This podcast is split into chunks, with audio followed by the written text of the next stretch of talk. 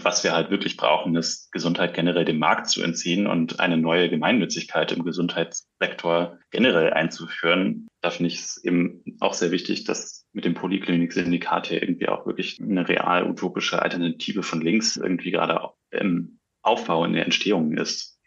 Armut macht krank, Diskriminierungserfahrungen machen krank. Ich glaube, man kann so total viele gesellschaftliche Ungleichheiten eigentlich letzten Endes auf Gesundheit beziehen und glaube, dass es irgendwo einen Ort auch braucht, wo das auch verhandelbar ist. Mhm. Und ich glaube, dass da Gesundheitszentren einen Ort bieten können, wo ein grundlegendes Bedürfnis, nämlich nach gesundheitlicher Versorgung, quasi sichergestellt wird und darüber dann auch mit Leuten ins Gespräch gekommen werden kann und so auch irgendwie so Politisierungsprozesse natürlich passieren können, um dann idealerweise so in the long run auch politische Mehrheiten für solche Gesellschaftsverständnisse irgendwie zu schaffen.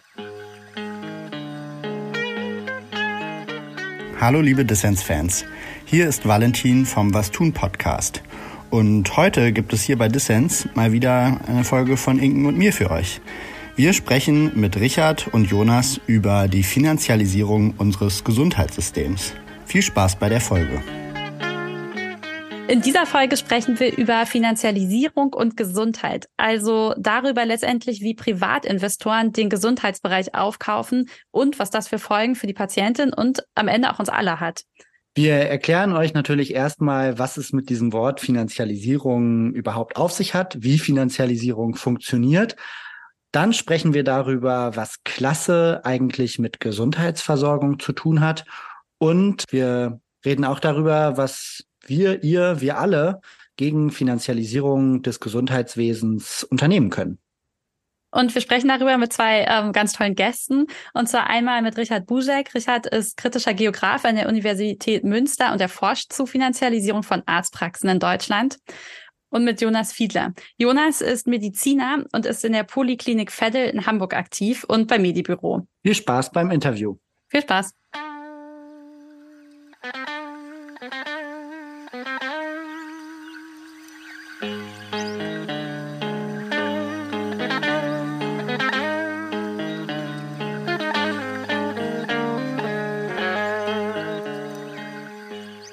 Jetzt haben wir uns ja alle im Zoom getroffen. Sonst nehmen wir manchmal auch in Live auf in Berlin, aber heute sind wir ganz verteilt in der Bundesrepublik und Österreich, in Hamburg, Wien, Münster und Berlin.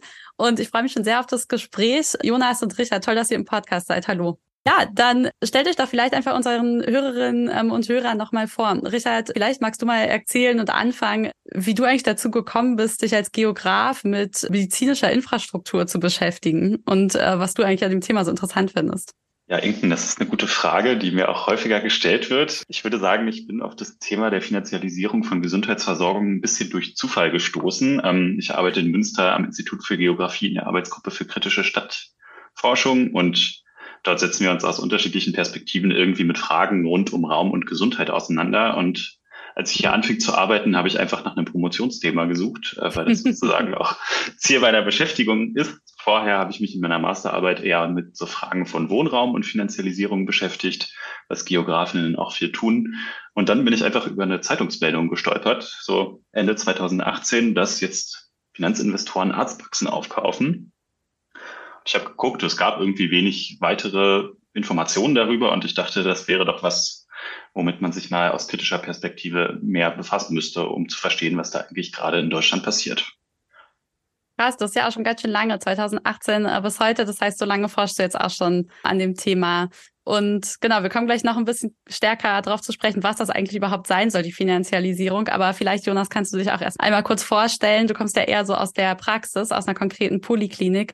Vielleicht magst du auch einfach einmal kurz erzählen, was dich eigentlich in den Gesundheitssektor gebracht hat. Genau, bei mir war der Weg vielleicht ein bisschen naheliegender als bei Richard. Ich habe äh, nämlich Medizin studiert und bin dann ja. im Laufe meines Studiums über das Medibüro Hamburg politisiert worden. Ähm, die Medibüros sind so in den 90er Jahren als Teil der Antira-Bewegung, so als Reaktion auf den damaligen Asylkompromiss entstanden. Und es geht darum, medizinische Versorgung eigentlich für Menschen ohne Krankenversicherung, häufig illegalisierte Menschen zu organisieren und dafür auch politisch zu streiten.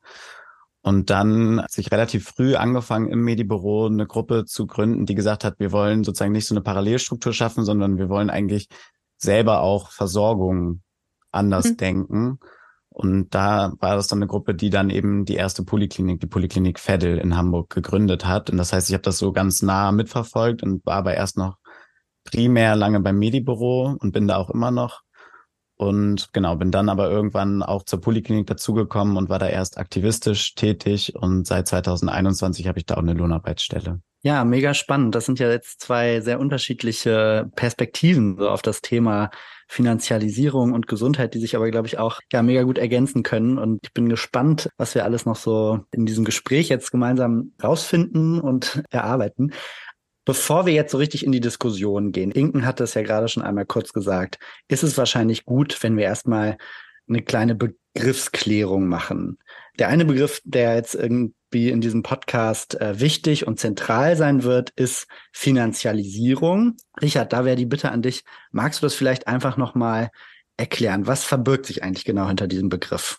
Ja, gerne. Also die Finanzialisierung wird allgemeinhin definiert als, als ein wachsender Einfluss von Finanzakteuren, Finanzmärkten und finanziellen Logiken in Bereichen, die außerhalb des Finanzsektors sind und die vielleicht früher gar nicht so stark oder überhaupt nicht durch den Finanzsektor gekennzeichnet oder strukturiert worden sind.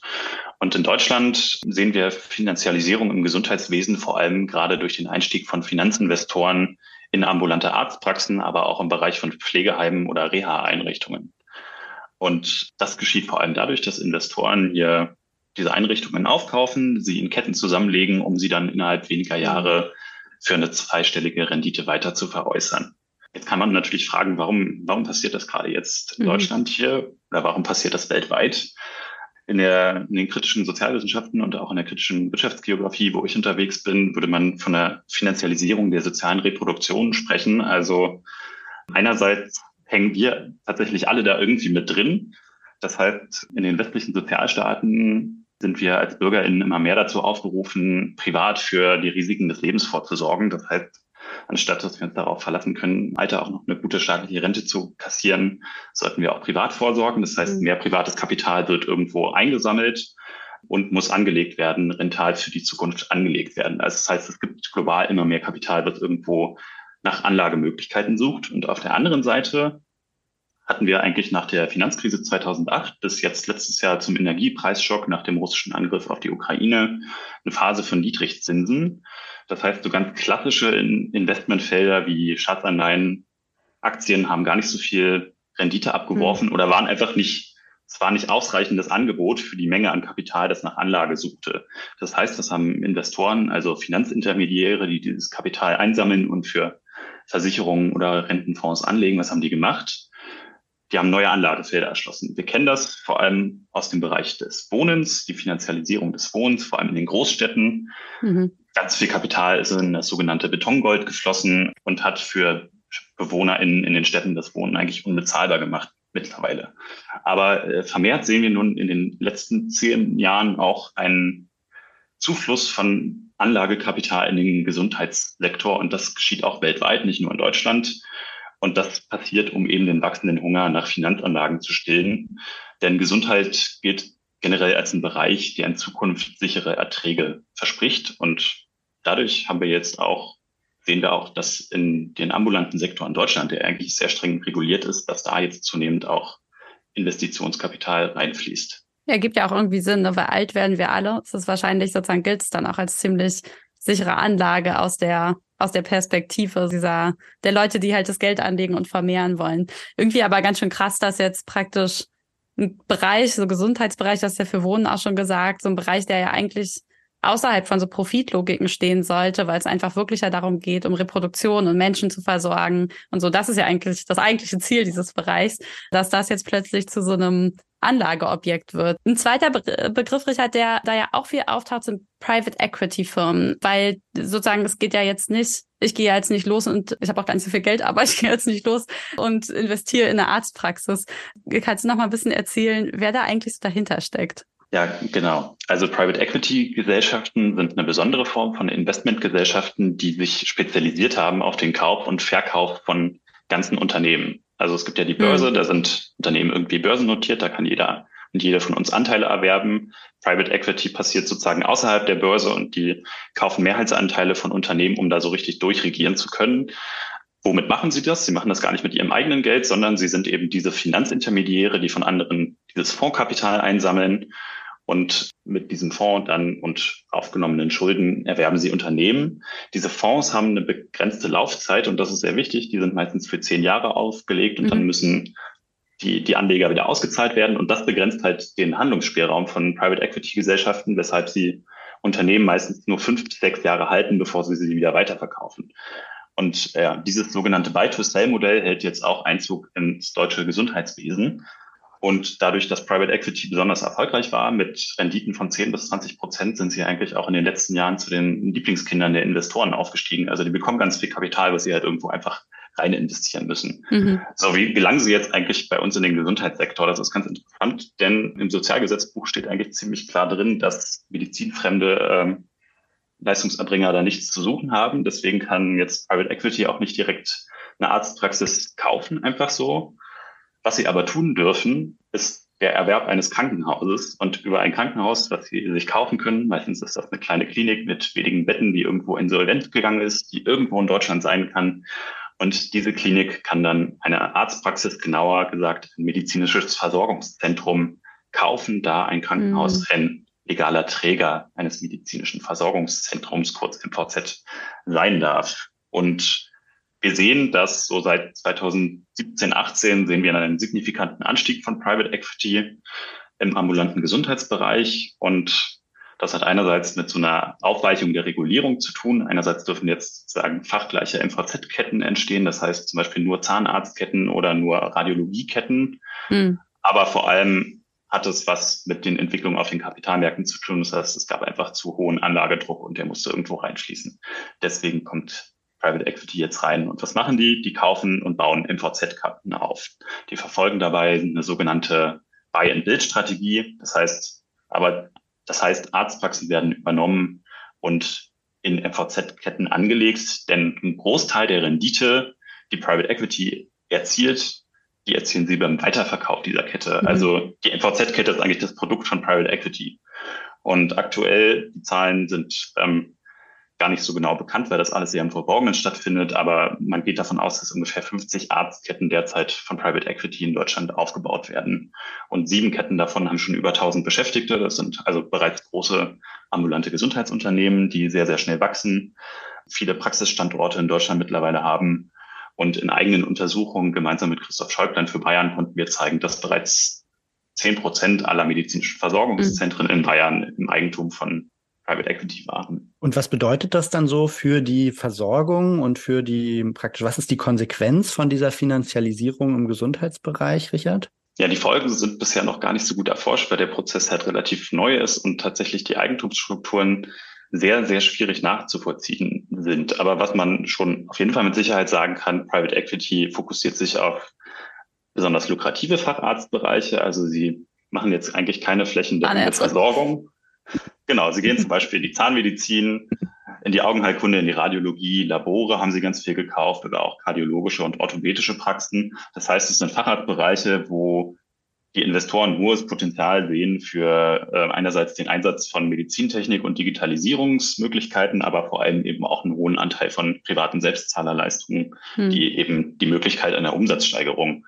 auf jeden Fall ermöglichen. Ich sprach bereits davon, eine Folge sind diese intransparenten Eigentumsstrukturen dieser MVZ-Ketten. Das ist ein großes Problem, sowohl für Patientinnen als auch für die Regulierung und die Wissensproduktion. Denn sowohl wir als Patientinnen wissen überhaupt nicht, wenn eine Arztpraxis übernommen wurde, da verändert sich vielleicht erstmal gar nichts, weil die behandelnden Ärztinnen sind da noch weiter. Vielleicht ändert sich ein bisschen was an der Praxisausstattung, aber es ist nirgendwo kenntlich gemacht, wer der eigentliche Eigentümer dieser Praxis ist. Und auch die kassenärztlichen Vereinigungen als regulierende Instanz, die wissen gar nicht, wem die Praxen eigentlich gehören. Ähm, und das ist halt auch ein politisches Problem, weil bisher überhaupt nicht bekannt ist, wie hoch ist der Versorgungsanteil, gibt es dort übermäßig schlechte Behandlungen und so. Das ist zumindest nicht wissenschaftlich erhoben worden, weil die Eigentumsstrukturen bisher einfach intransparent sind. Mit der Intransparenz einher geht auch die Nutzung von Steueroasen. Das macht Private Equity eigentlich nahezu immer, und das konnte ich auch in meiner eigenen Forschung ganz gut nachverfolgen, wenn man mal von so einem medizinischen Versorgungszentrum aus die Eigentumskette zurückverfolgt, dann landet man erst bei irgendeiner Zwischengesellschaft in Deutschland, dann eine Holding in Luxemburg, also eine Steueroase. Und dann kommt man meistens in die nächste Steueroase in den Kanalinseln Guernsey, Jersey oder Cayman Islands, wo dann der Fonds registriert ist. Das heißt, wir wissen auch nicht, an wen fließen eigentlich die Gewinne aus dem Gesundheitssystem ab, denn dort gibt es keine Rechenschaftspflichten nach außen, das ist unbekannt. Und natürlich äh, findet da Steuervermeidung statt. Das heißt, die Profite sowohl des laufenden Betriebs als auch der Weiterveräußerung der MVZ-Kette, die werden dem Gesundheitssystem entzogen und dem Steuerzugriff. Durch den Einstieg von Private Equity findet eine Wertextraktion aus den Solidarmitteln der gesetzlichen Krankenversicherung statt, die ja für unsere ärztliche Versorgung in Deutschland zahlt. Ganz schön bitter, wenn man das so, wenn man das so hört, finde ich. Wenn man ja auf der einen Seite immer so vom Pflegenotstand hört und auch weiß, dass an vielen Stellen eigentlich nicht genug Geld im Gesundheitswesen da ist, dann so zu hören, dass so viel Geld abfließt, einfach über transparente Eigentumsstrukturen. Das ist irgendwie ist schon ganz schön krass. Was ich daran auch ganz interessant finde, ist da tatsächlich, dass die, dass es irgendwie so eine interessante, das hattest du im Vorgespräch erzählt, Richard, so eine interessante Verschränkung gibt zwischen einerseits kaufen die das praktisch ganz klar mit der Perspektive, es wieder zu verkaufen und damit Profit zu machen. Gleichzeitig fahren sie eben auch diese Infrastrukturen total auf Verschleiß, was dann oft dazu führt, dass es irgendwie eine hohe Verschuldung gibt. Könntest du darauf vielleicht nochmal eingehen und das nochmal hm, erklären, was es damit eigentlich genau auf sich hat?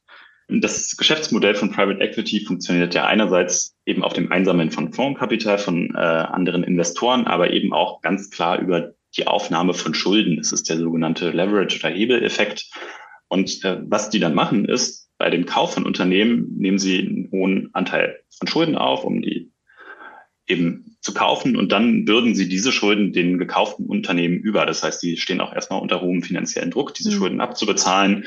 Und das geht eben damit einher, dass auch äh, Medienberichte gibt es dazu zumindest in Deutschland, dass auch auf Ärztinnen, die in diesen MVZ tätig sind, Behandlungsziele und hoher ökonomischer Druck ausgeübt wird, um eben einen hohen Cashflow innerhalb dieser MVZ-Kette zu erreichen durch medizinische Versorgung. Das heißt, es gibt verstärkt Medienberichte darüber, dass in Private Equity geführten MVZ-Ketten medizinische Behandlungen nach ökonomischen Vorgaben und nicht nach medizinisch notwendigen. Nicht nach medizinischer Notwendigkeit passieren. Ja, das ist, ja. das ist irgendwie ganz schön krass, finde ich. Vielleicht ist das jetzt auch ganz gut die Brücke mal in die Praxis zu fragen, Jonas, was würdest du denn sagen? Wie macht sich das bemerkbar, vielleicht auch für die Ärztinnen und Ärzte oder dann ja auch für die Patientinnen, äh, die davon ja erstmal, wie Richard äh, gerade auch beschrieben hat, gar nicht so viel mitbekommen? Also das erstmal vielleicht gar nicht wissen, dass ihre, dass die Praxis überhaupt übernommen wurde, in der sie schon vielleicht auch länger behandelt werden. Genau, also ich glaube, letzten Endes hast du ja schon angesprochen, das hat so verschiedene Ebenen, die, die Effekte von dieser Finanzialisierung oder Ökonomisierung. Also ich glaube in erster Linie für die Beschäftigten, also die Ärzte hast du ja schon angesprochen, aber auch in ganz starkem Ausmaß, gerade im, im stationären Sektor, natürlich auch für die Pflege, ist einfach ein enormer Druck da, einfach diesen ökonomischen Zwängen zu unterliegen. Richard hat gesagt, da werden quasi Schulden mit übernommen und die werden dann weitergegeben an die Unternehmen und die Ärztinnen stehen dann teilweise auch unter dem Druck, ökonomisch handeln zu müssen mhm. und da ist dann auf jeden Fall auch Profit ähm, maßgeblicher als vielleicht das Patientinnenwohl in der Versorgung. Das ist natürlich einfach ein, ein alltäglicher Druck und führt natürlich auch dazu, dass man irgendwie seinem eigenen Anspruch an eine Versorgung dann gar nicht mehr gerecht wird. Ich glaube, das ist was, was man auf vielen Ebenen in der Versorgung so merkt und was einem begegnet. Und ehrlicherweise zum Beispiel auch bei uns in der Poliklinik merken wir, dass der Bereich der allgemeinmedizinischen Versorgung auf jeden Fall anderen ökonomischen Zwängen unterliegt als andere Bereiche, die unserem gemeinnützigen Verein angegliedert sind und eher so Beratungsangebote machen. Mhm. Also das ist sehr augenscheinlich auch da drin, wie wir Sachen miteinander aushandeln, irgendwie egalitäre Strukturen für uns schaffen wollen und aber so die einzelnen Bereiche auf jeden Fall sehr augenscheinlich unterschiedlichen Zwängen so unterliegen. Und dann für die Patientinnen wiederum, glaube ich, ist das sehr merkbar darin, dass einfach weniger Zeit da ist. Also die Ärztinnen haben ja einfach zunehmend weniger Zeit für die Versorgung, sowohl im stationären wie auch im ambulanten Sektor. Und ähm, auch das Leistungsspektrum verändert sich. Was wird sozusagen proaktiv angeboten? Was muss ich mir als Patientin vielleicht auch selber erfragen, um das überhaupt zu bekommen? Also es gibt auch so ein Panorama-Beitrag darüber, der das ganz eindrücklich zeigt, wo Leute eine Augenarztuntersuchung eigentlich nur bekommen wollen und dann aber immer erstmal ganz viele Igel-Leistungen, also sozusagen so Selbstzahlerleistungen, sage ich mal, angeboten bekommen, bevor sie einfach ihre ganz normale Untersuchung erhalten. Also ich glaube auch auf der Versorgungsebene durch die Patientin merkt man das ganz toll. Und ich glaube, die letzte Ebene, wo das spürbar ist, ist, dass ähm, durch so Ökonomisierung im Allgemeinen, also gar nicht jetzt so sehr mit Fokus auf dieser Private Equity Geschichte, die Richard beschrieben hat, aber so ganz generell die Maxime, dass man mit ähm, Gesundheit überhaupt Profit machen kann, ist da drin auch spürbar, wo lassen sich Ärztinnen nieder, wo sind viele Privatversicherte, wo sind mhm. eher gesetzlich Versicherte und zum Beispiel bei uns in der Poliklinik sind zehn Prozent unserer Patientinnen gar nicht krankenversichert. Das mhm. hat auch sicherlich an dieser historischen sozusagen Entwicklung aus dem Medibo heraus zu tun. Aber damit ist völlig klar, auch in dem Stadtteil, in dem wir wohnen, kann man nicht viel Geld mit Medizin verdienen. Und deswegen lassen sich da auch weder allgemeinmedizinische noch Facharztpraxen nieder. Und es gibt einfach eine total eklatante Unterversorgung. Also ich glaube, gerade in Hamburg und in Berlin, wo das diese Planungsbezirke, wo die ja die ambulante Versorgung sozusagen so organisieren, sind da sehr großräumig. In Hamburg gibt es nur einen einzigen Planungsbezirk und der gilt dann immer als überversorgt. Aber in so reichen Stadtteilen wie Eppendorf und Blankenese gibt es einfach unzählige Arztpraxen und im ganzen Raum Süderelbe ähm, und speziell auch so Wilhelmsburg-Pferde gibt es einfach sehr, sehr wenig Praxen.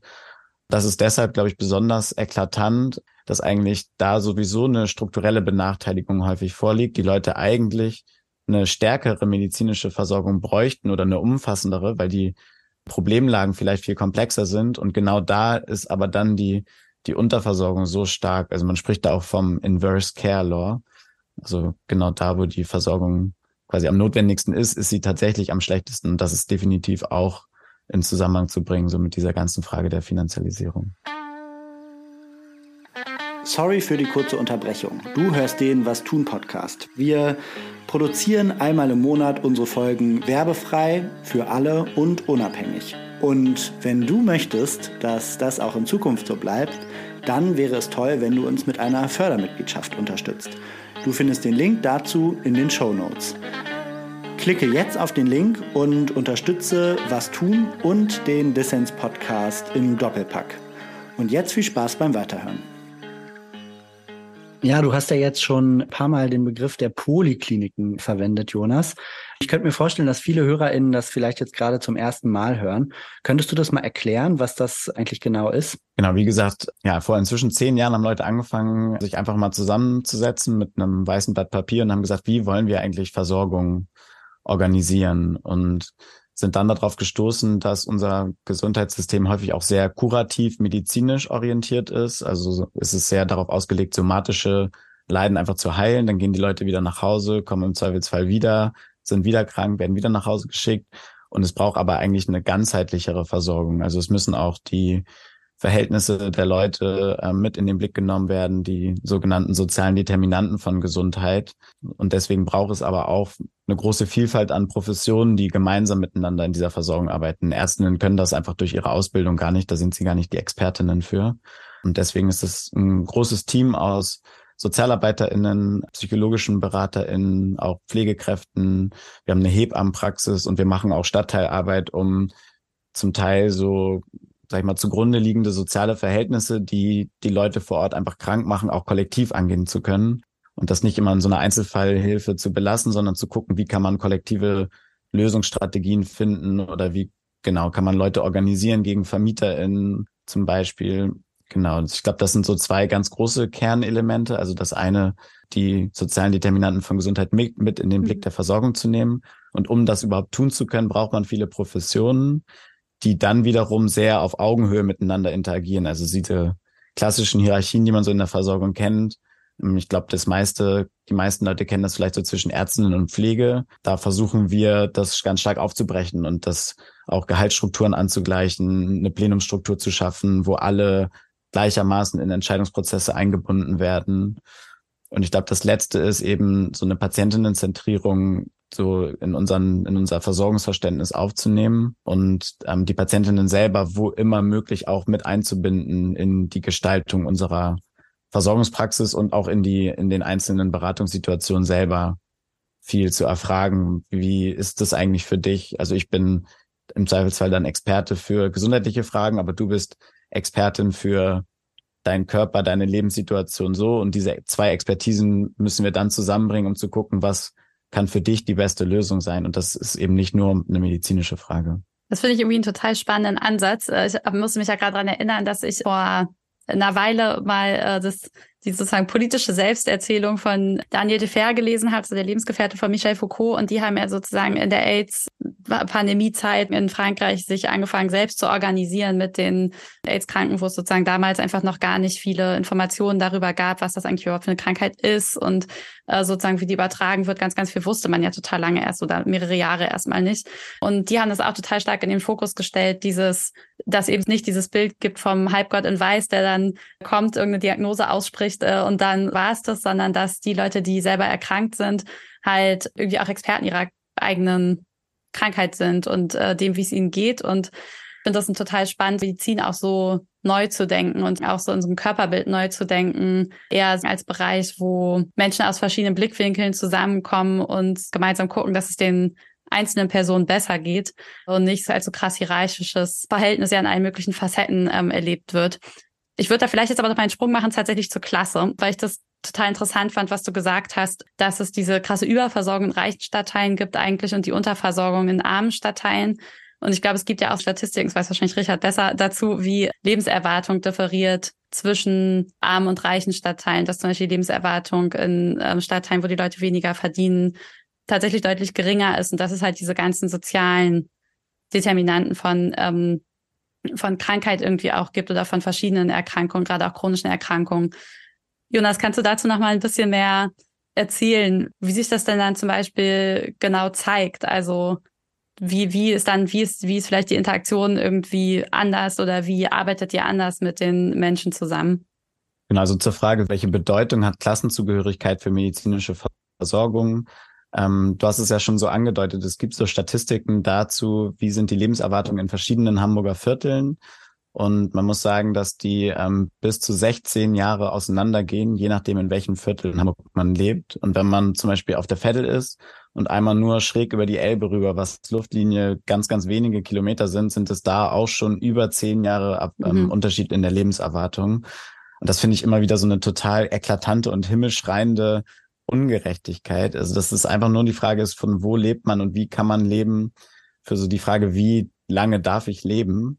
Mhm. Und glaube, dass ähm, eben so Klassenzugehörigkeit oder welche ähm, finanziellen Mittel sind es natürlich häufig, auch wenn dann andere Fragen wie Diskriminierungserfahrung oder so da sicherlich auch mit reinspielen, so einen starken Einfluss über diese sozialen Determinanten von Gesundheit, also welche Wohnverhältnisse, welche Arbeitsverhältnisse, habe ich so einen Einfluss auf dann mhm. letzten Endes meine, meine Gesundheit haben. Und ich glaube, mit so einem Versorgungsansatz wie der Poliklinik kann man dem in Teilen begegnen, weil man diese sozialen Determinanten von Gesundheit eben mit in den Blick der Versorgung nehmen kann. Also man kann versuchen, ähm, diese Verhältnisse zu politisieren, für politische Lösungen zu streiten. Äh, man kann, Sozialarbeiterin kann sozusagen die BewohnerInnen unterstützen in Auseinandersetzung mit dem Vermieter, wenn es Schimmel gibt in der Wohnung und so weiter. Mhm. Aber ich glaube, das ist immer nur in einem gewissen Rahmen möglich. Und wenn man diese eklatanten Unterschiede zwischen den Stadtteilen wirklich beheben will, dann muss man letzten Endes ähm, eigentlich Machtverhältnisse ändern. Also ich glaube, wenn, solange wir in so einer Gesellschaft leben, die so krass von Ungleichheit, so struktureller Ungleichheit geprägt ist und in denen so Klassenunterschiede so groß sind, ähm, werden wir auch mit so einer Versorgung, die die sozialen Determinanten von Gesundheit adressiert, immer wieder an Grenzen stößen. Und deswegen ist es auch wichtig, ähm, gleichzeitig politisch für eine egalitärere ähm, Gesellschaft zu streiten. Einerseits, weil wir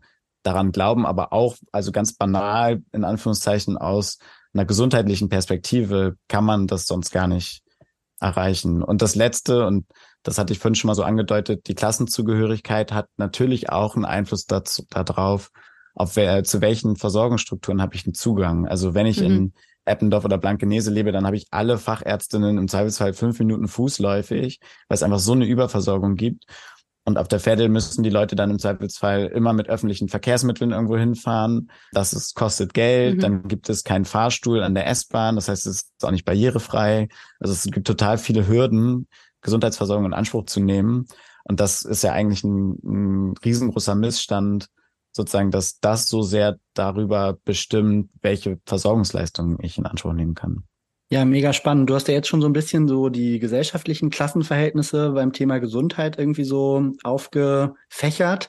Gleichzeitig ist ja auch praktisch die Praxis oder das Krankenhaus ja auch ein Ort, wo sich so Klassendistinktionen und so nochmal widerspiegeln, reproduzieren. Also, also einerseits äh, kam das ja schon so ein bisschen äh, hervor in deiner Antwort, wo du gesagt hast, naja, also es gibt natürlich auch die Frage von, welche Berufsgruppen kriegen eigentlich wie viel Gehalt in so einem Haus? Und äh, wie kann man das irgendwie auch anders denken, dass man da einen größeren Ausgleich schafft, der eben nicht dazu führt, dass es irgendwie so, die Ärzte stehen an der Spitze und das sind die, die praktisch so äh, komplett das Sagen haben und die so auch kulturell gesehen irgendwie so, ja, man könnte fast sagen, so, so auf einer symbolischen Ebene irgendwie auch so ein gewisses Gewaltverhältnis irgendwie aufrechterhalten sondern es gibt ja natürlich auch noch dieses Verhältnis zwischen den PatientInnen und den Ärztinnen oder den Versorgenden. Und ich kann da zum Beispiel sagen, dass ähm, meine Großeltern, also die aus so einem ähm, ja, Arbeitermilieu kommen und die irgendwie immer riesige Angst haben, letztendlich zum Arzt zu gehen und danach, auch wenn sie dann mal, wenn man sie, wenn man es dann mal geschafft hat, sie dahin zu bewegen,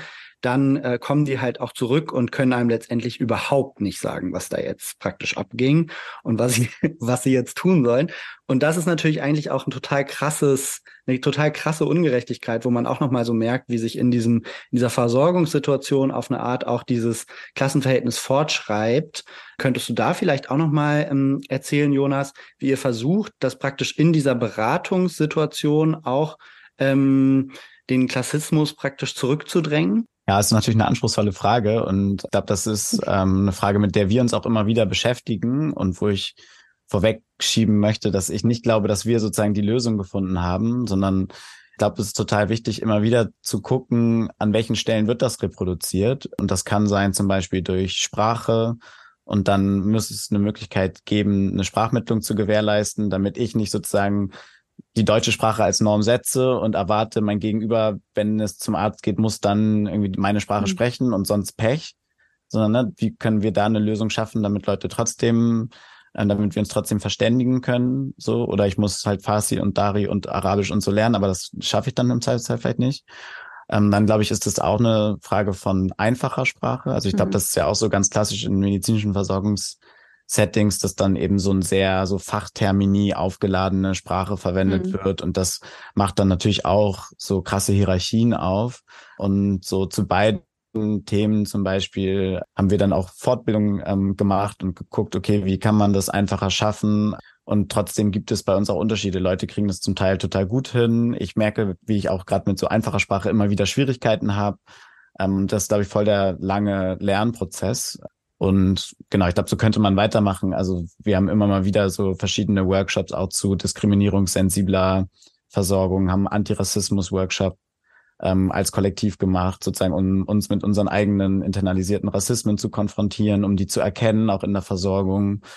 Und ich glaube, es gibt so zumindest nach meinem Verständnis gar nicht so die eine Lösung, sondern man muss irgendwie so ein Problembewusstsein für sich als Kollektiv schaffen und da dann gemeinsam sich schulen lassen von Expertinnen und irgendwie gemeinsam Lösungen finden. Und dann letzten Endes braucht es natürlich auch einfach eine, eine gewisse Haltung, also sozusagen eine Bereitschaft dazu, von meinem hohen Ross als Arzt runterzukommen, sozusagen und den Leuten auf Augenhöhe zu begegnen, so wie ich auch möchte, dass mir begegnet wird, wenn ich mit Leuten spreche, so ja, ich finde, es sind ja auch, ist ja irgendwie eine krasse Situation, ne, weil Leute, die krank sind, die kommen ja in einer total vulnerablen Situation zum Arzt oder zur Ärztin und erleben dann aber vielleicht irgendwie ziemlich oft, dass sie halt die Diagnose gar nicht verstehen überhaupt, äh, worüber gesprochen wird oder dass alles so schnell geht.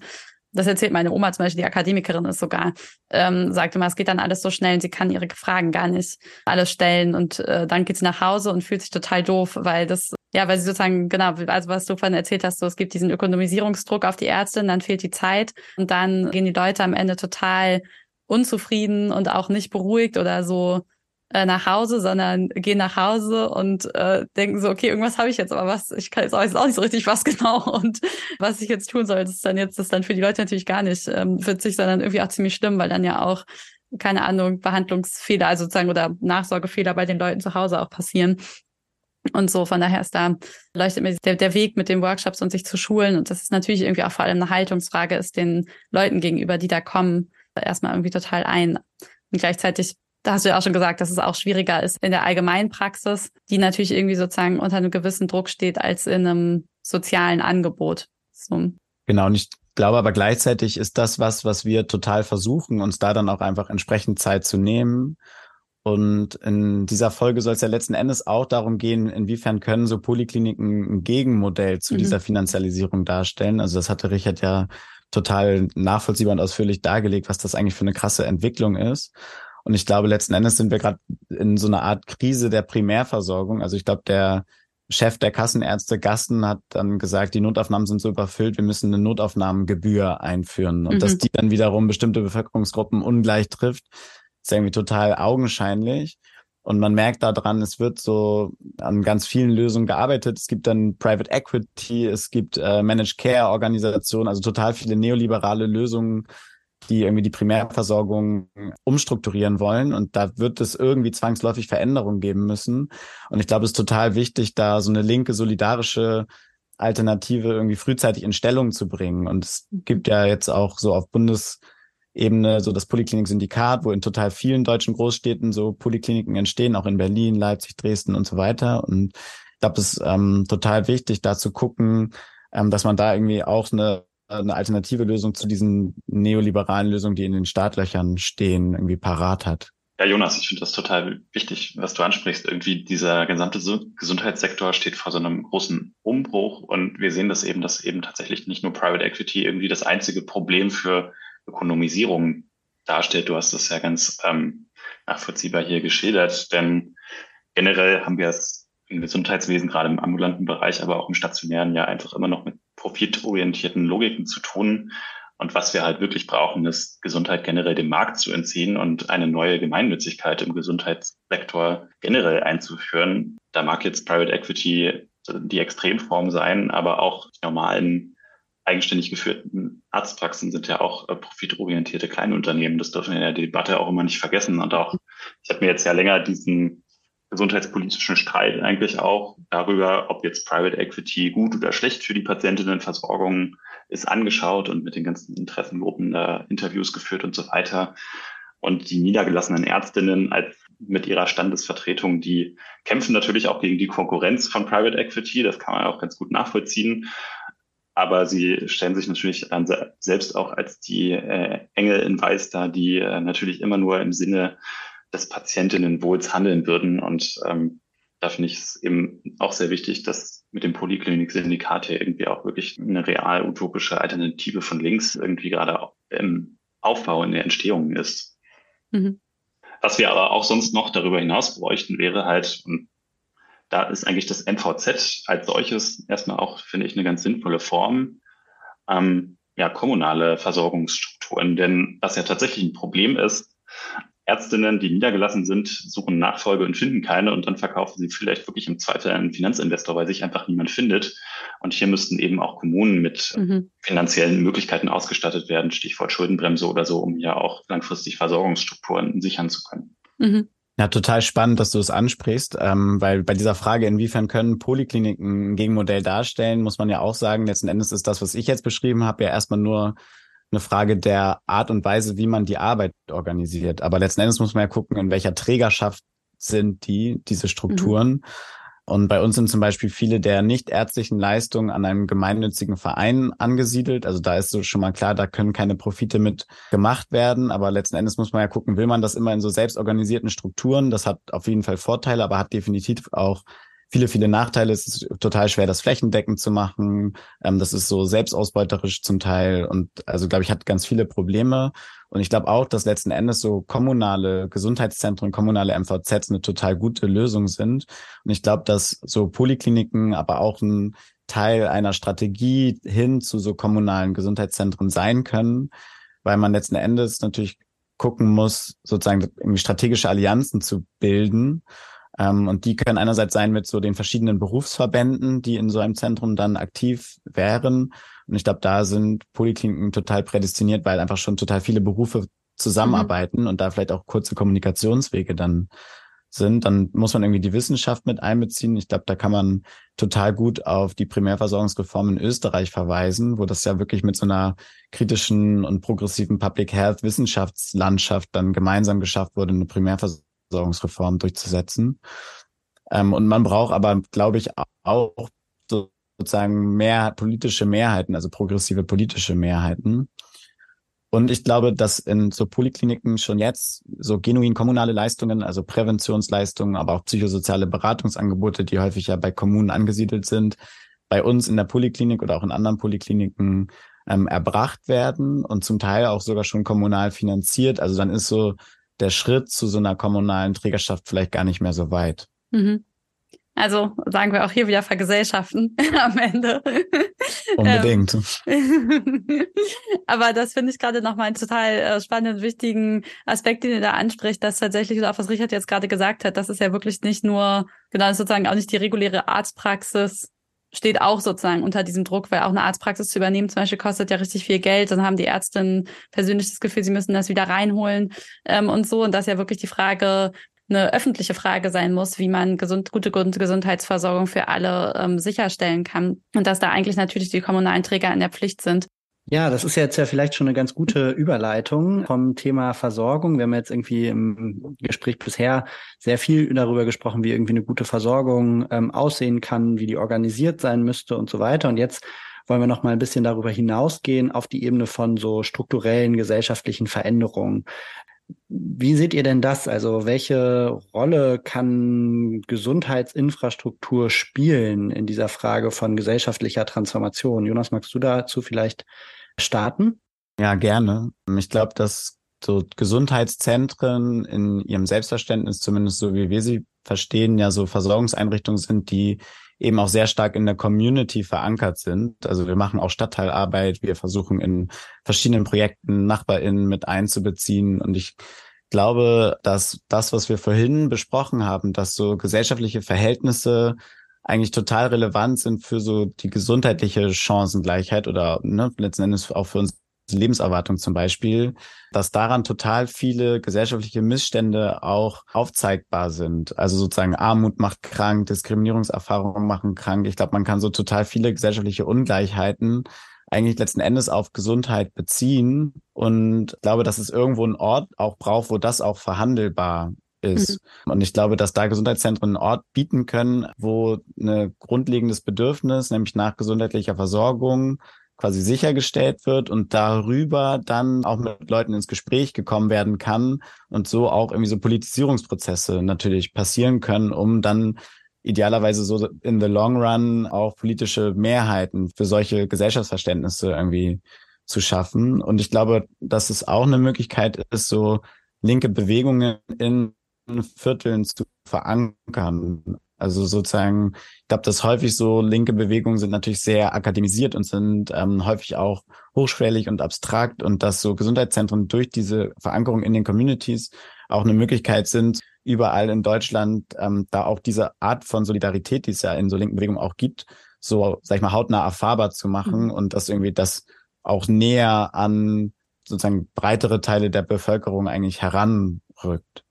Und dann als letzten Punkt vielleicht noch, glaube ich, dass wenn man ähm, sich so Zuspitzungen sozialer Kämpfe anguckt und zum Beispiel zuletzt so die Kriminalisierung auch der, der Klimabewegung mit der letzten Generation oder so, dann ähm, werden ja auch die Repressionen immer stärker oder auch jetzt in dem Lina E-Prozess. Und ich glaube, dass es perspektivisch gegebenenfalls auch total gut und notwendig und sinnvoll sein kann, eine Versorgungsstruktur aufzubauen, die auch eine Versorgungsinfrastruktur für linke Bewegungen sein kann, wo eben nicht die Gefahr einer Repression besteht oder mhm. genau. Ich glaube, das sind alles so Möglichkeiten, inwieweit auch so Gesundheitseinrichtungen ja letzten Endes auch so in Transformationsprozessen mitgedacht werden können und sollten.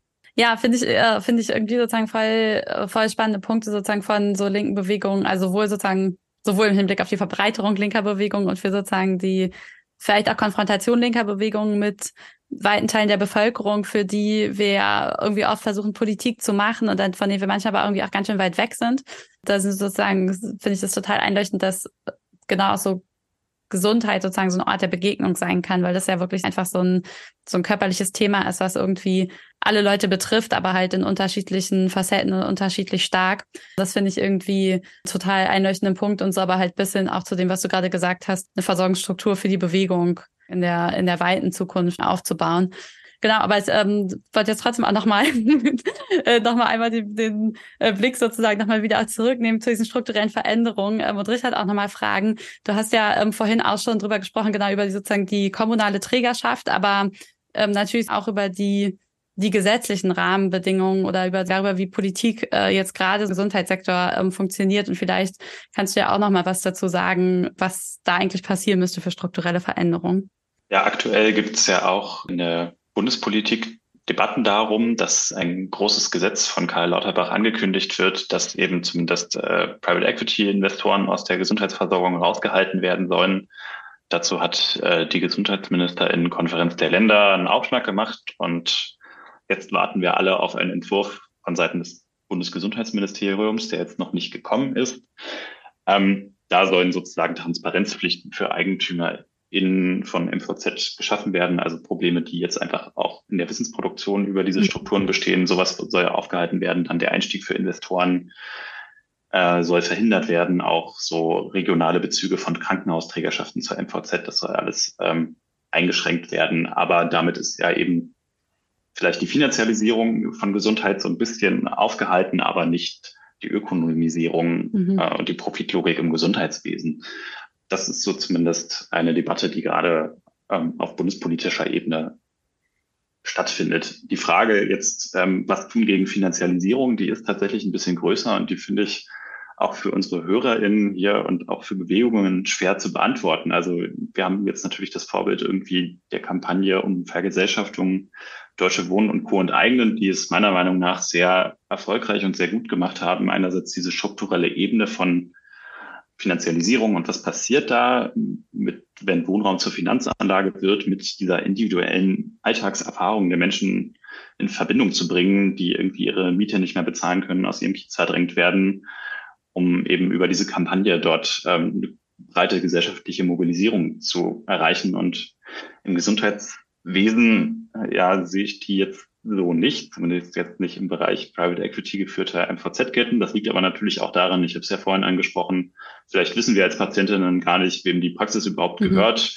Und dann wird natürlich auch, das hatte ja Jonas vorhin auch sehr breit äh, uns erklärt, Gesundheitsversorgung auch einfach immer sehr individuell erfahren und vielleicht dann gar nicht auf strukturelle Zusammenhänge ähm, auch verwiesen. Insofern sehe ich die Möglichkeiten für so eine Politisierung aus diesem, aus diesem Feld der Finanzialisierung heraus relativ gering. Äh, ja, spannender Punkt. Also ich finde es auf jeden Fall auch immer sehr hilfreich, mal so ein bisschen praktisch die unterschiedlichen Politikfelder da miteinander zu vergleichen. Und man sieht eben, dass äh, im Fall von Deutsche Wohnen ähm, und Co-Enteignen man eben halt diese super breite Betroffenheit hatte, die irgendwie total anschlussfähig war an die Alltagserfahrung von vielen Leuten.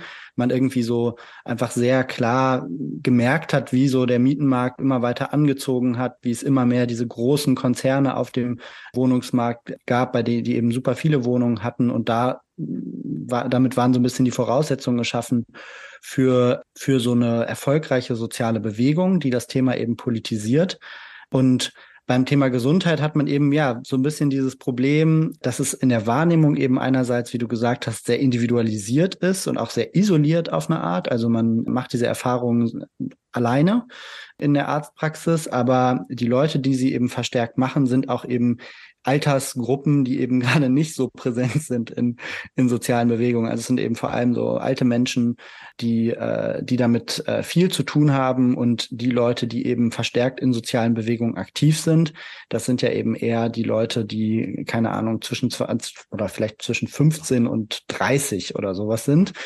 Und für die ist das lebensweltlich noch nicht so ein großes Thema, wohingegen beim Thema Wohnen eben die ja ähm, oft unter den prekärsten mhm. Wohnbedingungen irgendwie leben. Und das finde ich auf jeden Fall interessant, das mal so gegenüberzustellen. Gleichzeitig muss man ja auch sagen, dass auch abstrakte Themen schon erfolgreich politisiert wurden, ähm, wo die Betroffenheit vielleicht in der Gruppe der Aktivistinnen auch noch gar nicht so präsent ist. Ne? Beim Thema Klima sehen wir das ja zum Beispiel. Das galt ja lange als so ein einerseits super wichtiges Thema, aus so der ganzen wissenschaftlichen Bearbeitung dessen, was uns da dann dreut. Und was gleichzeitig aber dadurch, dass es in der Gegenwart eben noch nicht diese krassen Auswirkungen hatte, immer galt als äh, ja schwierig, da Leute für zu mobilisieren oder auch das äh, erfahrbar zu machen und zu emotionalisieren und so weiter. Und trotzdem hat die Klimabewegung das erfolgreich geschafft. Was könnte man denn da möglicherweise für ja, für Learnings so draus ziehen? Fällt euch da was zu ein? Gerne auch einfach als offene Frage an äh, uns als Runde. Ähm, Jonas, magst du anfangen? Ja, also es ist tatsächlich eine Frage, die ich mir schon total oft gestellt habe, warum eigentlich Gesundheit so ein geringes Politisierungs- oder auch Mobilisierungspotenzial hat, jetzt mal unabhängig von sozusagen so gewerkschaftlichen Auseinandersetzungen und Krankenhausbewegungen und so, wo ja auch Leute schon total erfolgreiche Kämpfe geführt haben, die ich jetzt nicht sozusagen kleinreden will. Aber ich glaube, darüber hinaus ist das eben noch ein total wenig hm. bespieltes politisches Feld. Und für mich, ich komme natürlich jetzt auch total aus dem Gesundheitswesen, sowohl in meiner Lohnarbeit als auch in meinem Aktivismus, denke ich immer, Gesundheit betrifft uns alle. Und selbst wenn wir noch nicht krank sind, dann sind, haben vielleicht Angehörige, Oma, Opa, wer auch immer, die davon irgendwie sehr unmittelbar betroffen sind. Und es ist sowas Persönliches, dass man denkt, das muss doch, ähm, wenn es da Ungerechtigkeiten gibt und wenn ich da das Gefühl habe, da stehen Profitinteressen über dieser Versorgung meines vermeintlich höchsten Gutes. Das kann doch, kann doch nicht sein. Aber ich habe auch keine so richtig guten Ideen. Also wir hatten, das weiß ich noch, als so in der Corona-Zeit, als es wirklich auch einfach so richtig geclasht ist bei uns im Stadtteil, weil diese Unterversorgung, die ich vorhin angesprochen habe, so richtig, ja, eigentlich richtig krass zum Problem geworden ist, weil wir gar nicht mehr hinterherkamen, ähm, die Leute alle zur Versorgung, haben wir gesagt, okay, wir müssen irgendwie mit den Leuten gemeinsam irgendwie aktiv werden und wir machen jetzt sozusagen Fridays for Future and Mondays for Health und sozusagen genau dieses, sozusagen wir, wir gucken uns was ab, was einfach funktioniert hat. Ähm, aber das war genau das eigentlich, was du angesprochen hast, Valentin, dass Leute, die so krank sind, das sind nicht die, die dann mit dir sozusagen eine große Demo von der Fette zum Hamburger Rathaus machen ja. und so. Also ich finde es total schwierig und habe jetzt auch da nicht so die Lösung parat, aber ich fände es, glaube ich, voll spannend, so von anderen Bewegungen, die eigentlich ja mal vor ähnlichen Problemen gestanden haben, irgendwie zu lernen. Ich habe auch noch so eine anekdotische Erfahrung vom letzten Jahr, als ja auch hier in Nordrhein-Westfalen in den Unikliniken der Tarifvertrag Entlastung in einem 77-tägigen Streik letztendlich erfolgreich äh, erkämpft worden ist im, Zu im Zuge der Demos, die dann auch stattfanden, war ich auch einmal mit ein paar Leuten von den kritischen Medizinern in Münster da am Start. Und die kannten ja natürlich auch äh, die Leute, die dort im Gesundheitswesen tätig sind oder studieren oder so, ein bisschen besser. Und sie meinen, ja, wir sind ja auch die einzigen Medizinstudierenden. Das waren halt mhm. eigentlich nur nicht ärztliche Beschäftigte aus den Krankenhäusern auf dieser Demo, die auch richtig und erfolgreich Stimmung gemacht haben, aber eben keine Unterstützung von Ärztinnen oder auch Studierenden. Und jetzt, sage ich mal, jenseits der üblichen zivilgesellschaftlichen Bündnisse und Gruppen, die immer auf solchen Demos mitlaufen und natürlich den Gewerkschaften, waren da keine breite gesellschaftliche Unterstützung zu sehen, obwohl wir ja ein Jahr vorher irgendwie alle auf dem Balkon standen und für die Pflegekräfte geklatscht haben und mit Corona auf einmal darüber geredet haben, dass Gesundheit uns ja doch alle betrifft. Ähm, das war nochmal so eine ja, anekdotische Erfahrung, wo ich dachte, hier könnten, hier könnte viel mehr gesellschaftliche Unterstützung da sein. Ja, voll. Vielleicht noch ein anderer, so ein bisschen struktureller äh, Punkt zu dem Thema. Warum ist es so, warum ist es so schwierig, die Leute auf die Straße zu bringen gegen äh, Finanzialisierung Ökonomisierung im Gesundheitsbereich? Ich könnte mir auch vorstellen, dass es ein, dass da, da gibt es vielleicht auch einen, einen starken Unterschied zum Thema Klima, dass eben die unterschiedlichen gesellschaftlichen Gruppen unterschiedlich davon betroffen sind, von diesem Trend. Ne? Also es gibt praktisch die Leute, die auf irgendeine Art und Weise immer noch praktisch relativ privilegiert sind, Teil der Mittelschicht oder Leute, die eben sogar über, über die Maßen privilegiert sind. Und die ähm, nehmen das vielleicht gar nicht so stark als eine Verschlechterung wahr wohingegen die Leute, die eben so eh schon total krass hasseln in ihrem Alltag und die deshalb eben auch schwieriger zu einzubinden sind, weniger präsent sind, äh, weniger Mobilisierungs, weniger mobilisierbar in sozialen Bewegungen, dass die halt eigentlich die sind, die so richtig das merken und darunter leiden und sich dadurch auch nochmal so ein bisschen stärker durch die verschiedenen Betroffenheiten halt aufgrund von Privilegien stärker einerseits auffächert, aber auch äh, gleichzeitig schwieriger ist, da die Leute zu mobilisieren. Was, was denkt ihr dazu? Ich glaube, das ist voll, ich glaube, das ist voll ein Ding, diese Ja, die unterschiedliche Betroffenheit auf der einen Seite, aber nicht nur zwischen sozialen Schichten, sondern ja auch nochmal innerhalb des Systems, weil sozusagen in dem System erleben sich ja die Leute auch gar nicht gemeinschaftlich, sondern die erleben sich sozusagen als eine Gruppe Ärztinnen, eine Gruppe Pflegekräfte, eine Gruppe sonstige MitarbeiterInnen, vielleicht eine Gruppe PatientInnen, die da nochmal sehr unterschiedlich betroffen sind.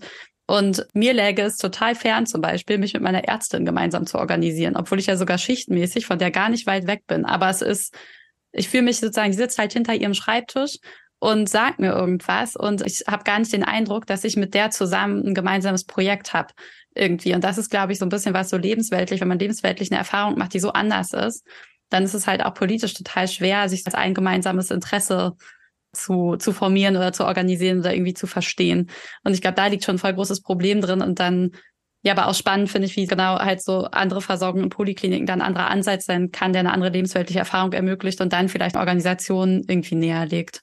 Ja, ich finde es einen, einen total spannenden Punkt von dir, Inken, weil bei uns gibt es auch immer wieder Stimmen im, in unserem Kollektiv, die sagen sozusagen, wir müssen das noch viel stärker miteinander verbinden. Dieses, wir versorgen Leute auf so vielen verschiedenen Ebenen und wir müssen eigentlich noch viel mehr dann auch mit den Leuten ins Gespräch kommen und sagen, mhm. sozusagen, warum ist das überhaupt notwendig, dass wir so viele Stunden soziale Arbeit hier anbieten müssen, die die Wohnverhältnisse adressiert oder was auch immer. Oder auch in Corona waren die Leute zum Teil richtig sauer, wie lange die bei uns warten mussten.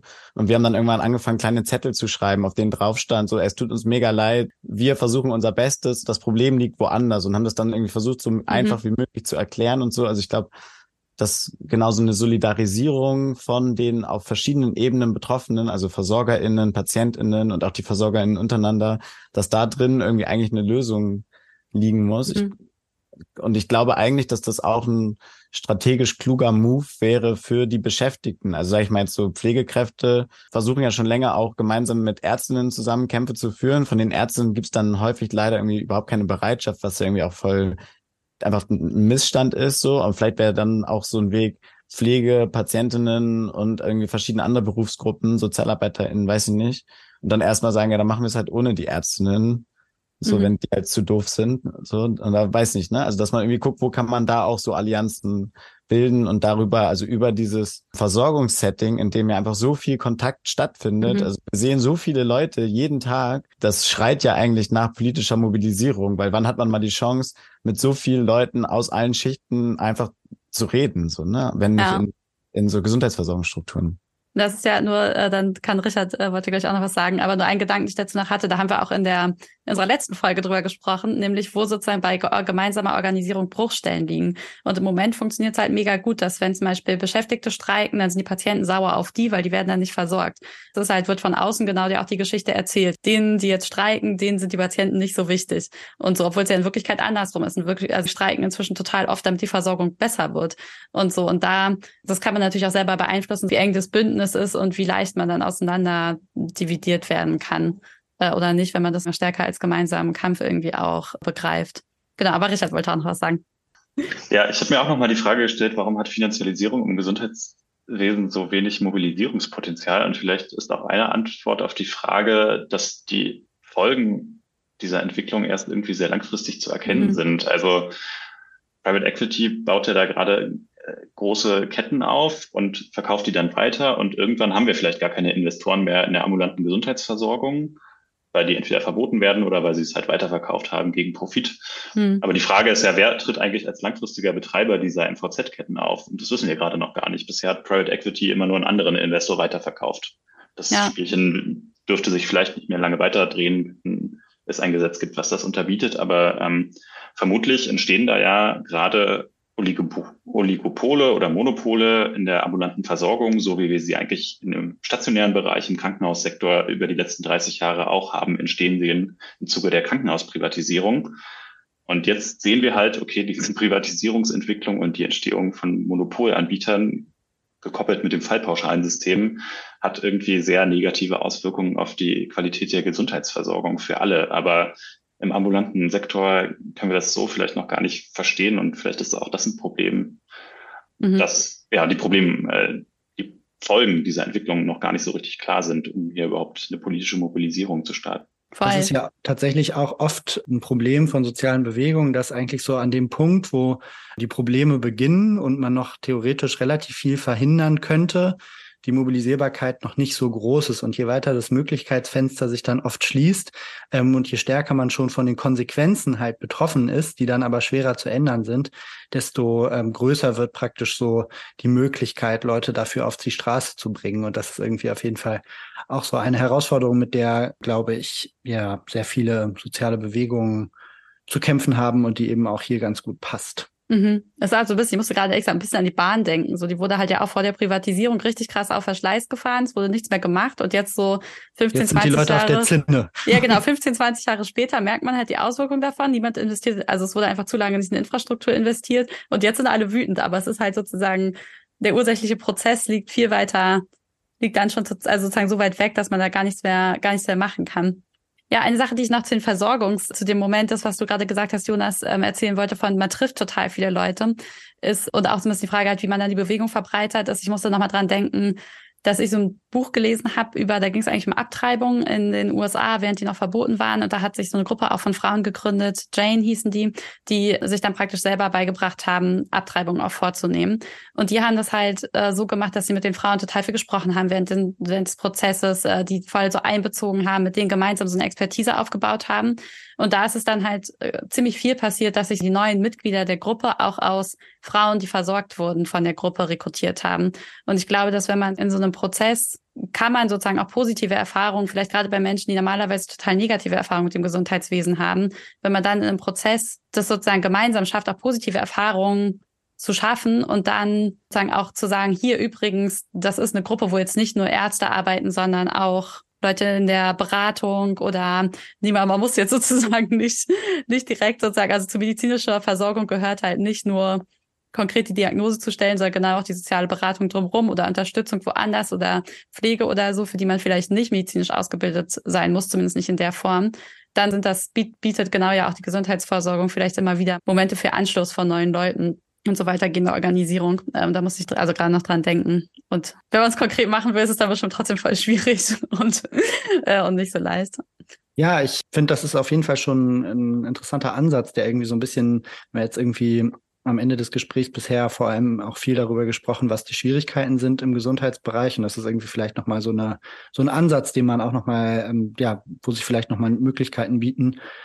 Was für ganz konkrete Ansätze seht ihr denn noch, wie jetzt praktisch Leute, die den Podcast jetzt gerade anhören und sich sagen, okay, ja, Gesundheit, es scheint alles wahnsinnig schwierig zu sein, aber irgendwas muss doch gehen, irgendwas muss ich doch auch tun können, um da äh, aktiv zu werden und auf irgendwie Verbesserungen einzuwirken. Was würdet ihr denen denn so ein bisschen an die Hand geben? Ähm, Richard, magst du starten? Ich hatte ja vorhin schon von meiner Erfahrung bei der einen Demo im Zuge der Streikbewegung in NRW äh, berichtet und da kann ich nur daraus mitnehmen, äh, wenn ihr in eurem Ort, wo ihr wohnt, Pflegestreiks oder ähnliches rund ums Thema Gesundheit seht, dann solidarisiert euch mit diesen Kämpfen und den Beschäftigten.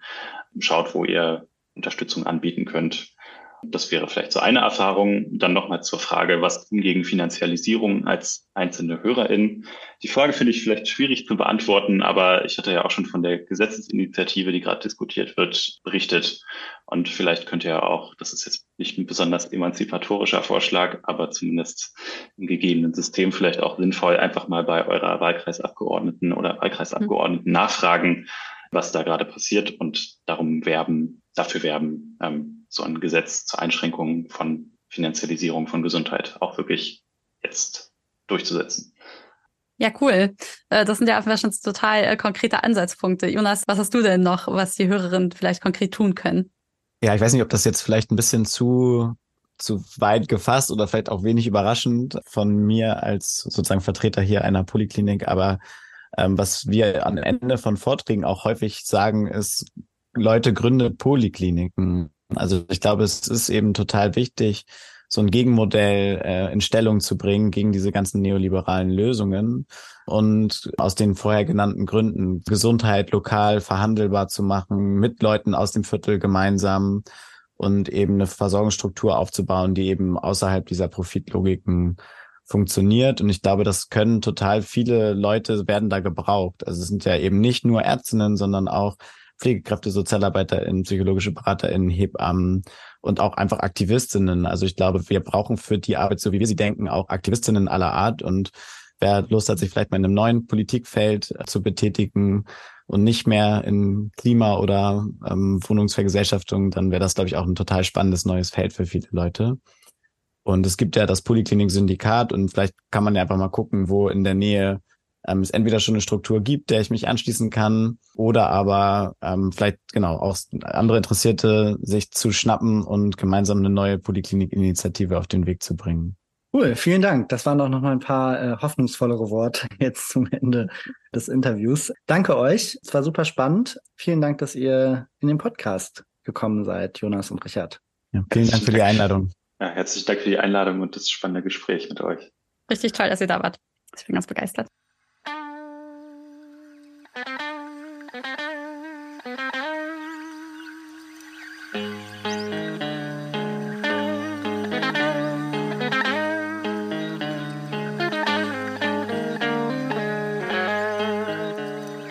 Da sind wir wieder nach dem Interview und Valentin und ich sitzen jetzt hier nochmal, um die losen Enden einzusammeln, die ja bei uns irgendwie noch so hängen geblieben sind aus dem Gespräch.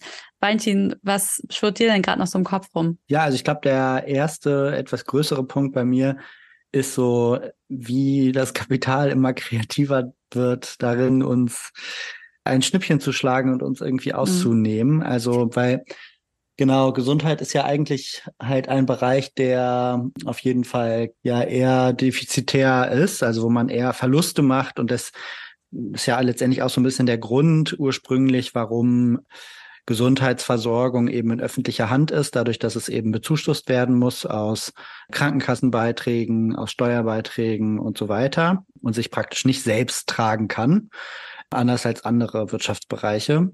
Und genau, und mittlerweile schafft, schaffen es aber die Investoren sogar so einen Bereich praktisch zu einem Gewinnmodell für sich umzugestalten, umzustrukturieren, indem sie eben sich so ganz strategisch an bestimmte Punkte setzen in dem System, wo sie praktisch letztendlich wie so parasitär öffentliches Geld, Steuergeld, Krankenkassenbeiträge und so weiter privatisieren. Also sie letztendlich ganz viel Geld aus der Öffentlichkeit, aus der öffentlichen Daseinsvorsorge, wie so absaugen und privatisieren.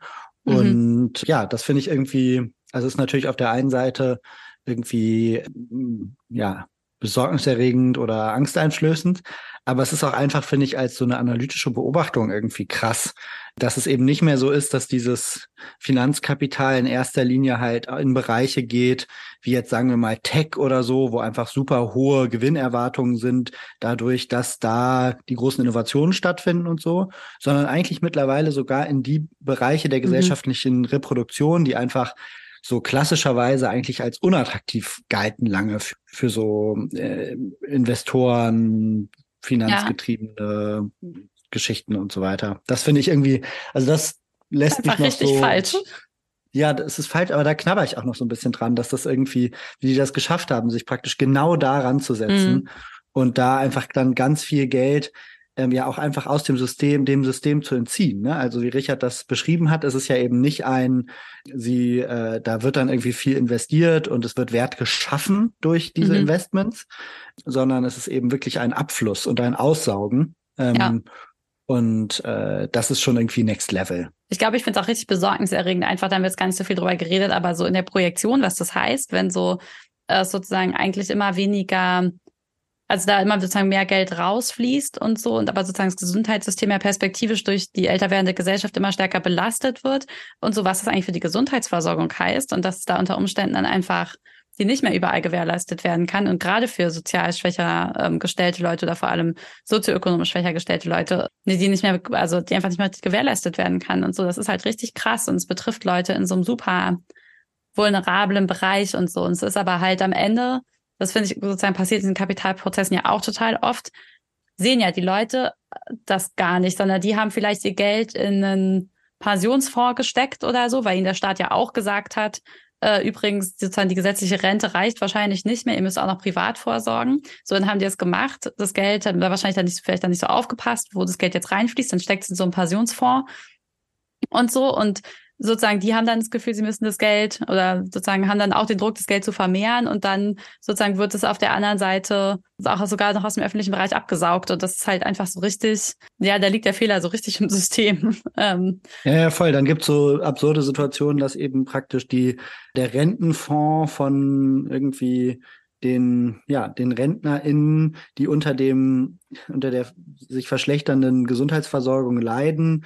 Genau das ist, was diese Entwicklung mhm. im Gesundheitsbereich treibt. Ne? Also es ist so, und gleichzeitig schafft man damit natürlich politisch durch diese Finanzialisierung, also durch diese Durchwirkung von Gesellschaft mit Finanzkalkülen, letztendlich auch eine Situation, wo es viel schwerer ist, dagegen anzugehen, mhm. weil ähm, die, äh, die RentnerInnen, die dann von dieser äh, schlechten Gesundheitsversorgung betroffen sind, ja nicht gegen die eigene Rente auf die Straße gehen naja. werden. Auf eine Art. Weißt du, was ich meine? Das stimmt, obwohl natürlich man auch nochmal sagen kann, es sind wahrscheinlich leben die Rentner, die investieren konnten, leben wahrscheinlich eher in den Vierteln, wo die Versorgung noch ganz okay ist und sozusagen ziehen das Geld noch tendenziell ab aus den Bereichen, wo die Versorgung dann schlecht ist. Also da gibt's da drin ja wahrscheinlich dann schon auch nochmal so, wer kann überhaupt investieren, wer ist von schlechter Gesundheitsversorgung betroffen, nochmal Unterschiede drin. Voll, aber es gibt trotzdem so eine Verschränkung. Ja, ja, voll. Äh, Total, die eben voll. Äh, letztendlich praktisch nicht mehr nur, es sind nicht mehr nur die Banken, die spekulieren mhm. oder die Investoren, sondern es ist praktisch, auch wenn, ja, also jedes Mal, wenn praktisch so es gibt ja auch dann die Aktienrente, die von der FDP irgendwie vorgeschlagen wird und so weiter. Ne? Ja. Jedes Mal ist praktisch ein Schritt weiter rein in ja in eine Demobilisierung auch gegen mhm. gegen solche Kapitalströme. Voll, voll das stimmt. Ja. ja, weil man immer mehr immer mehr sozusagen da selber auch rein investiert ist.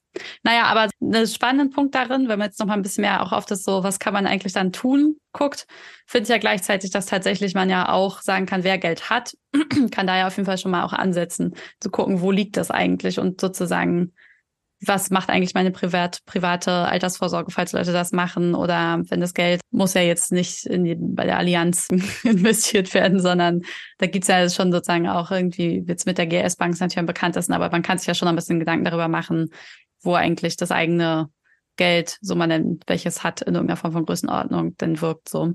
Also darf versuchen, ja. selber so ein bisschen rauszuziehen, weil es stimmt natürlich, dass wie man selber lebt, wie man selber mit dem eigenen Geld umgeht, im Zweifelsfall auch die politischen Interessen dann bestimmt. Also jemand, der selber jetzt Geld in der Kapitalaltersvorsorge angelegt hat, die irgendwie sozusagen keine ethischen Standards hat und bestimmte Kapitalformen nicht ausgenommen sind, wird es natürlich schwieriger haben, sich dann dagegen zu organisieren. Ja.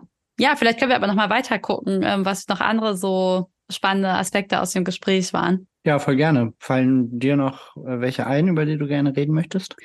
Ja, ich glaube, ich fand tatsächlich das auch nochmal irgendwie so ein, also das hat, fand ich irgendwie schon nochmal so ein bisschen Augen öffnet, dass ich so schon das Gefühl habe, dass ja Medizin noch so ein krass hierarchisch organisierter Bereich ist. Also da haben wir irgendwie auch viel drüber geredet, ähm, von so Ärztinnen ähm, runter zu PflegerInnen, runter zu PatientInnen. Ähm, so, und da das habe ich ja schon erlebt, dass der Umgangston zum Teil auch ganz schön rau und alles ist ganz schön statusbewusst oder vielleicht vor allem die Ärztinnen und dass das aber genau auch das ist, was eigentlich eine gemeinsame Organisierung dann verhindert, weil es halt so so eine krasse ja Differenzierung zwischen den einzelnen Gruppen irgendwie irgendwie einführt, die gar nicht da sein müsste und das sozusagen ein vermeintlicher Statuserhalt für manche, also vor allem für die Ärztinnen dazu führt, dass ja, dass eigentlich sozusagen die Verhältnisse für alle irgendwie schlechter sind. Äh, und das fand ich irgendwie einen spannenden Ansatzpunkt, da nochmal mehr drüber nachzudenken, wie man da auch aus dem System selber heraus das ähm, verändern kann. Wenn man zum Beispiel mehr erst Patienten mehr zuhört, aber dann vielleicht auch mehr erklärt, warum der Druck für bestimmte Sachen hoch ist oder man wenig Zeit hat oder äh, so, das fand ich ja spannend, was, Johann, was Jonas da erzählt hat mit den Zetteln, die sie geschrieben haben während Corona, mhm. ähm, um da die Leute äh, ja ein bisschen besser ins Boot zu holen irgendwie und ihnen auch ein bisschen mhm. zu erklären, wo eigentlich gerade das Problem liegt. Weil das mhm. ist ja ganz viel bei den, bei den Leuten, die im Gesundheitsbereich arbeiten, ganz viel situiertes Fachwissen. Die erleben das halt jeden Tag und dadurch denken die vielleicht auch, es ist total klar, was hier das Problem ist und wo der Druck liegt. Aber Patienten, die damit so einmal im Monat in Berührung kommen, die wissen das halt vielleicht nicht. So, und mhm. deswegen mhm. ist da, glaube ich, schon, ja, ist da irgendwie voll eine Chance und Aufgabe, aber vielleicht halt auch wirklich sozusagen zur, zur Kommunikation und so Verständnis schaffen. Also auf beiden Seiten. Also das fand ich irgendwie mhm. einen ziemlich spannenden Punkt. Ja, ich fand auch ganz interessant, wie so äh, der Gesundheitsbereich tatsächlich so ein Kristallisationspunkt auf eine Art für so unterschiedliche mhm. äh, gesellschaftliche Machtverhältnisse, Diskriminierungsverhältnisse und so ist. Das klingt ja jetzt schon so ein bisschen an, auch in dem, was du gesagt hast, ne, mit den unterschiedlichen Status Gruppen im Gesundheitsbereich, die eben auch nur bedingt solidarisch miteinander sind und so. Und äh, das gibt's ja irgendwie in dem Gespräch, ist das ja so ein bisschen rausgekommen. Einerseits ist praktisch äh, Gesundheit gesellschaftlich halt entlang von Klassenzugehörigkeiten differenziert auf eine Art. Ne? Also äh, Leute, die in armen Vierteln wohnen, werden einfach nicht so alt. Also Lebenschancen so richtig ganz krass Handfest. werden da eben, sind da ungerecht äh, und ungleich verteilt aber dann ja eben auch praktisch in dem Verhältnis von Patientinnen zu den GesundheitsarbeiterInnen, ne? also mhm. In den unterschiedlichen Berufsgruppen, dass es da eben auch so eine Hierarchie gibt, dass eben Leute, die ähm, eben nicht äh, aus einem Akademiker-Hintergrund kommen, dass die halt äh, diese Situation beim Arzt zum Beispiel ähm, als sehr verunsichernd erleben und mhm. äh, da irgendwie auf so ähm, auf eine Art diskriminiert werden einfach ähm, und dann aber eben praktisch auch innerhalb von vom Gesundheitssystem zwischen den unterschiedlichen mhm. Arbeitsgruppen ist auch wieder so ein sich dieses Klassenverhältnis irgendwie so rein spiegelt und reproduziert. Das finde ich irgendwie echt ähm, also interessant und krass auch, wie sich das ja. jetzt in dem Gespräch auch so ein bisschen ergeben hat. Ja, ja, total. Und irgendwie dachte ich dann nochmal so, es ist auch einfach, also ich glaube, wir haben ja auch schon öfter darüber geredet, wo so sich stärker sozialpolitische Kämpfe stärker verorten könnten.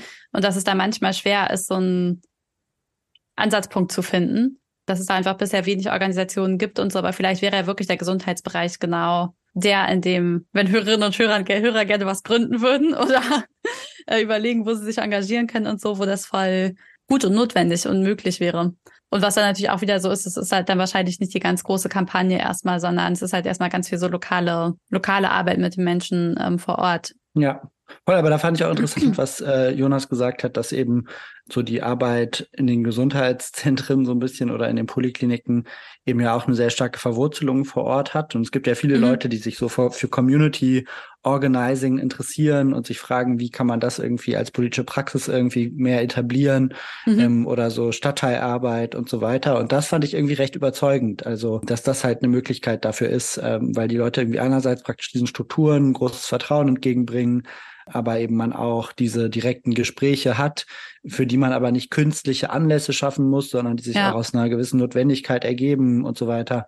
Und man darüber dann eben sensibilisieren kann für viele politische Prozesse, die eben so ablaufen und dadurch vielleicht auch so zu Organisierung beitragen kann. Mhm. Das fand ich irgendwie cool. Ansonsten, wir haben ja irgendein beim, bei dem, in dem Was tun Teil irgendwie einerseits so viel über so Herausforderungen im Gesundheitsbereich gesprochen für Organisierung, aber dann auch ein paar ganz interessante, bisschen empowerndere äh, Ansatzpunkte identifiziert. Magst du da vielleicht noch irgendwie sagen, was da so bei dir hängen geblieben ist?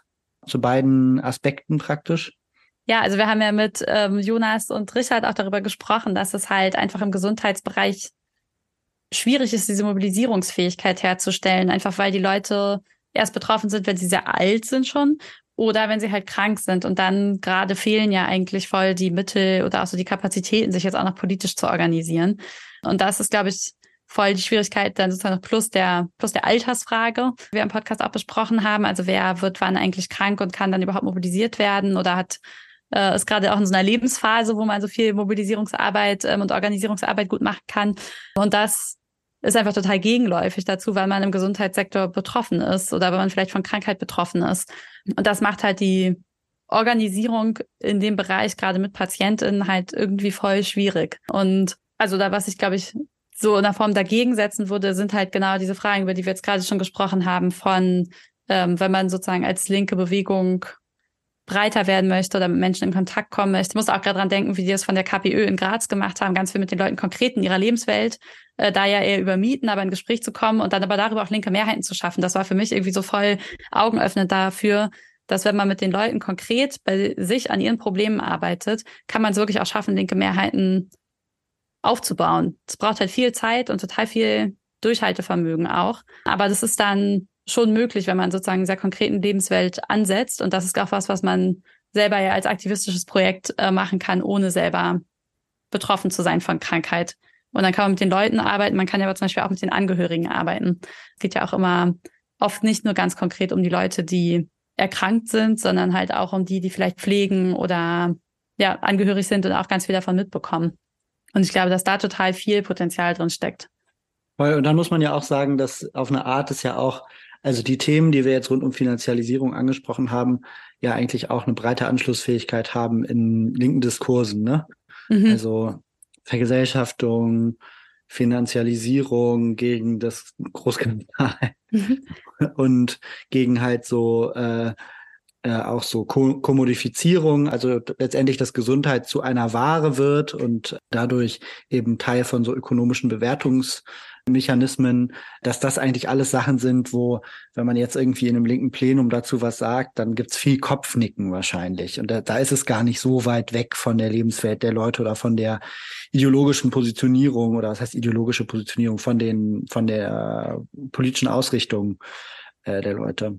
Mhm, das fand ich ja total spannend, dass ja, ähm, finde ich, konnte man bei Richard voll gut ähm, auch, auch sehen, dass ja Richard auch erzählt hat, dass er eigentlich sozusagen von der Finanzialisierung im Wohnungsbereich äh, gekommen ist und dazu zuerst geforscht hat und dann auf den Gesundheitsbereich aufmerksam geworden ist. Und es sind ja total ähnliche Mechanismen. Und so eine große Vorbildbewegung gibt's ja praktisch im Wohnungsbereich schon. Und da hatte ich auch vorhin den Eindruck, dass es da auf der einen Seite immer dieses Problem gibt, dass äh, wenn man so Finanzen oder Ökonomie sagt, glaube ich, viele Leute erstmal zurückzucken und das Gefühl haben, oh Gott, das ist zu kompliziert, äh, damit kann oder will ich mich nicht beschäftigen und so. Und dass wenn man aber da mal konkret davon spricht, dass genau Gesundheit zur Ware wird oder dass sozusagen Profite aus einem, aus dem Gesundheitssektor gequetscht werden auf Kosten der Patienten und so, dass das eigentlich total, es dafür total große Mehrheiten gibt, dass das nicht okay ist. Und das hat ja sozusagen Richard auch im Gespräch, glaube ich, gesagt, sozusagen Gesundheit so das höchste Gut sein soll. Und das natürlich nicht Opfer von äh, Finanzinteressen von einigen wenigen sein kann. Ja, da wäre mein Gefühl auch, da ist eigentlich irgendwie noch einiges an Musik drin. Und es ist ja einfach spannend, das mal spannend dazu auch Kampagne mal auszuprobieren. Cool, ja, da haben wir doch jetzt noch einige interessante Aspekte irgendwie so nachbesprechen können. Vielleicht belassen mhm. wir es erstmal damit, oder? Ja, ich bin gespannt, was weiter passiert. Ja, es gibt jetzt, falls ihr unseren Podcast auf Spotify hört, dann gibt es jetzt seit neuestem auch die Möglichkeit, ähm, uns da direkt in der App auch Feedback zu geben und uns zu schreiben. Das ist für uns irgendwie eine coole Möglichkeit, mal so zu erfahren, wie fandet ihr die Folge, was hat euch besonders gut gefallen und so weiter. Das heißt, ja, wenn ihr Lust habt, dann macht es doch gerne. Dann kriegen wir so ein bisschen mit, wie unsere Folgen so bei euch, unseren HörerInnen, ankommen. Und dann war es das vielleicht wieder mal mit dieser Folge. Es hat uns Freude gemacht und wir hoffen, dass ihr uns gewogen bleibt, wenn es wieder heißt. Was tun? Tschüss. Ciao.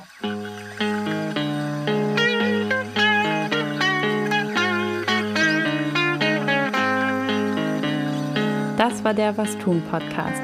Konzept und Redaktion Valentin Isen und Inken Bermann. Schnitt Julian Schlumberger. Die Musik kommt von Richard Waterman.